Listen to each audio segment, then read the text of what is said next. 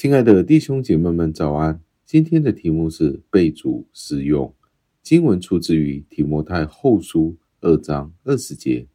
经文是这样说的：在富贵人的家里，不但有金器、银器，也有木器、瓦器；有贵重的，也有卑贱的。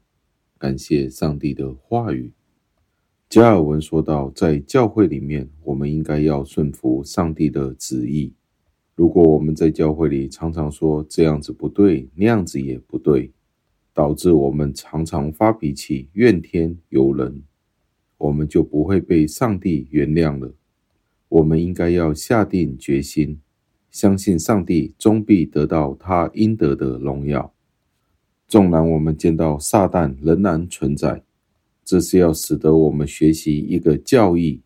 就是，纵然我们在教会里面见到许多的瑕疵，仍然有很多的不诚实，但是我们仍然要相信上帝仍然掌权，上帝仍然在永恒里面得到他应得的荣耀。上帝的教会纵然有不正常的情况，我们却不能以为上帝的国已经被毁灭了，而且我们的主耶稣基督是无能为力的。这是完全错误的。相反的，我没有想到，恶人破坏了上帝教会的完美。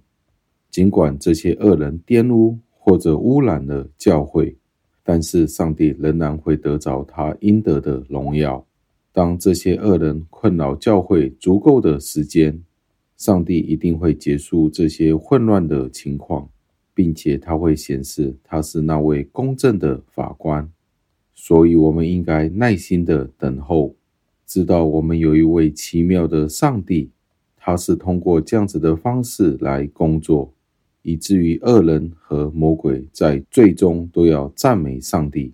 魔鬼总是显示他是上帝荣耀的死敌，也会通过所有的手段，要将上帝的荣耀踩在他的脚下。但是在所有的这些事情里面，上帝最终都会将恶化为善，恶人也是如此。他们设法使一切陷入混乱当中，尝试在我们的教会里面掌权。他的目的是要铲除上帝的名。当他们做一切这些事情的时候，他们最终会发现，他们也不过是上帝的一件器皿。最后，让我们默想。上帝的礼拜堂刚刚建好，魔鬼就会在旁边建立一个小的教堂。假如圣灵今天在我们的教会里面工作，我们就要预计里面也会有反对的声音，会有面对撒旦和来自于他的党羽的反对，其实是一个不好的迹象。你今天如何好好的面对教会各种不同反对的声音呢？以至于当你自己的生活遭受到逼害的时候，你如何荣耀上帝呢？